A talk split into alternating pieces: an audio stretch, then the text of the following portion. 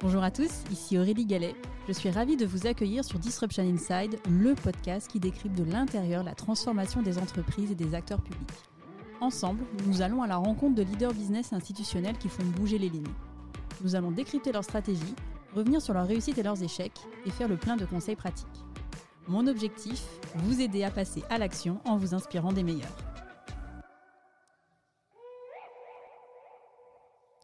Cette semaine, nous décryptons ensemble l'épisode avec Catherine Charrier-Leflève, CEO de Wacam, leader européen de l'assurance embarquée. Catherine, c'est l'histoire d'une femme que rien ne prédestinait à passer 35 ans dans les services financiers, à des postes à forte responsabilité. Sa fibre transformation l'a propulsée à des postes fortement exposés tout au long de sa carrière. Dans cet épisode, je vous partage les conseils distillés par Catherine pour réussir une transformation à grande échelle. Une fois n'est pas coutume, le premier facteur clé de succès d'une transformation, ce sont les hommes et les femmes. Comprendre la culture de chacun et gérer les enjeux humains est essentiel pour mener à bien les changements. Catherine tient les propos suivants. Chaque transformation est différente, mais la clé ce sont les hommes et les femmes. Il faut comprendre intrinsèquement la culture de chacun, les raisons pour lesquelles ils agissent, pourquoi ils sont là, et qu'est-ce qui va faire qu'ils vont avoir envie ou non de bouger. Puis prévoir différents métiers possibles. Dans l'épisode, Catherine revient sur plusieurs exemples, dont celui de projets de fusion et de restructuration. Elle nous dit qu'une fusion réussie, c'est quand on cesse de parler des ex, des perdants et des gagnants. La clé réside dans la recherche de dénominateurs communs entre les équipes et la capacité à les embarquer dans une nouvelle aventure. Ce qui fait le lien avec la seconde idée clé, la conduite du changement. Souvent reléguée au second plan ou faiblement valorisée dans les plans de transformation, la conduite du changement est pourtant la condition pour sécuriser l'embarquement à tous les niveaux de l'organisation. Pour Catherine, la collaboration étroite avec les partenaires sociaux est indispensable. Elle partage la conviction suivante.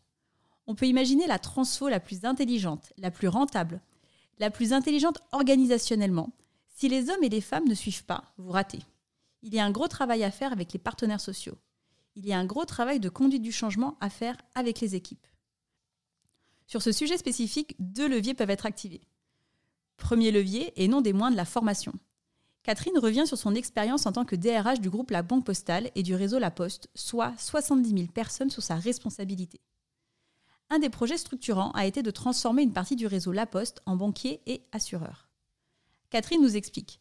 Ça a été un projet colossal. On a créé une école de la banque et du réseau. Dans cette école, on a formé tout le monde en leur proposant des formations diplômantes avec l'Université Dauphine et HEC, pour les former à la banque tout en leur laissant le choix. Ce qui a été complexe, ça a été d'imaginer des métiers pour tout le monde. Second levier, c'est celui de la mobilité. Sur ce même projet, Catherine et ses équipes ont construit des parcours de mobilité avec des seuils de compétences, et ce sur la France entière. L'enjeu, laisser la possibilité à chacun de choisir le parcours de carrière correspondant à ses aspirations. Troisième idée, la nécessaire planification pour donner le rythme. Cette idée peut paraître assez basique, mais pourtant ils sont nombreux les projets de transformation à accuser un retard important dans l'exécution. Catherine a structuré ses programmes de transformation autour du planning social. Elle nous confie J'ai établi un planning avec les partenaires sociaux sur toute l'année, avec des réunions fixes et des livrables à chaque réunion. J'étais obligée de préparer tous les dossiers en temps et en heure. C'est un levier formidable quand vous avez prévu tout le planning social. En se mettant soi-même dans la seringue en prenant des engagements vis-à-vis des partenaires sociaux, on doit, par la force des choses, sécuriser l'exécution et montrer une capacité à innover pour trouver des solutions. Quatrième idée, chausser les bonnes lunettes et apprendre à gérer les moments de turbulence. Le positionnement des leaders est clé. Catherine nous dit il faut avoir une double vue. Une vue à la fois opérationnelle, voire court terme, et avoir de bonnes lunettes stratégiques sans perdre le cap. Si on est juste stratégique, on perd tout le monde. Et si on n'est que opérationnel, on n'est pas dirigeant. Sur les programmes de transformation que Catherine a gérés elle-même, elle nous confie. J'ai été très opérationnelle. Je ne suis pas restée à un niveau holding.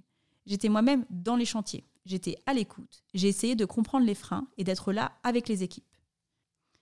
À titre personnel, j'ai beaucoup aimé cette vision que je trouve particulièrement inspirante. Autre sujet majeur pour les leaders de transformation, apprendre à gérer les turbulences qui sont inhérentes à ces projets. Pour faire face, Catherine considère qu'il faut avant tout faire preuve de sang-froid et de prise de recul. Elle nous dit Dans toute ma vie professionnelle, tout problème a une solution. Je n'arrive pas à me mettre dans des états incroyables si quelque chose ne marche pas. Cette prise de recul nécessite un vrai travail sur soi et s'acquiert au cours du temps, quand on est exposé soi-même à des situations. Pour les plus jeunes qui nous écoutent, et pas que d'ailleurs, observez vos leaders et la manière dont ils gèrent les moments de turbulence. C'est toujours très riche d'enseignements et vous y construirez votre propre modèle de leadership à partir de vos observations. Dernier point de ce décryptage, l'engagement de Catherine sur le sujet de l'égalité homme-femme. Elle nous confie J'ai passé ma vie toute seule dans tous les comex et ça ne me choquait pas. En fait, je ne m'en rendais pas vraiment compte. C'est quand tous les débats sont arrivés sur les quotas que ça a été un déclic pour moi. Il n'y a rien qui change et je suis tout le temps toute seule. Pour Catherine, elle a une responsabilité en tant que femme dirigeante d'aider notamment à mentorer des jeunes femmes. Je trouve cette citation très éclairante. Elle montre que pendant plusieurs décennies, les femmes se sont fondues dans les règles du jeu définies par les hommes et qu'il suffit d'un déclic pour que les femmes prennent conscience qu'elles ne sont pas d'accord avec les pratiques de leur entreprise. À titre personnel, quand j'ai commencé ma carrière, je me suis moi-même fondue dans ces règles du jeu, en ne relevant pas par exemple des remarques sexistes. Je ne me sentais pas, à vrai dire, véritablement féministe. Ce mot avait d'ailleurs une connotation assez péjorative. Aujourd'hui, certains hommes se disent ouvertement féministes, ce qui montre que les mentalités changent. Le combat pour l'égalité est donc un marathon dans lequel chacun, homme et femme, doit être pleinement engagé. C'est la fin de cet épisode, j'espère qu'il vous a plu. Pour m'aider à faire connaître le podcast, c'est très simple. Parlez-en autour de vous, mettez une note 5 étoiles accompagnée d'un gentil commentaire et abonnez-vous à mon compte pour être notifié des prochains épisodes.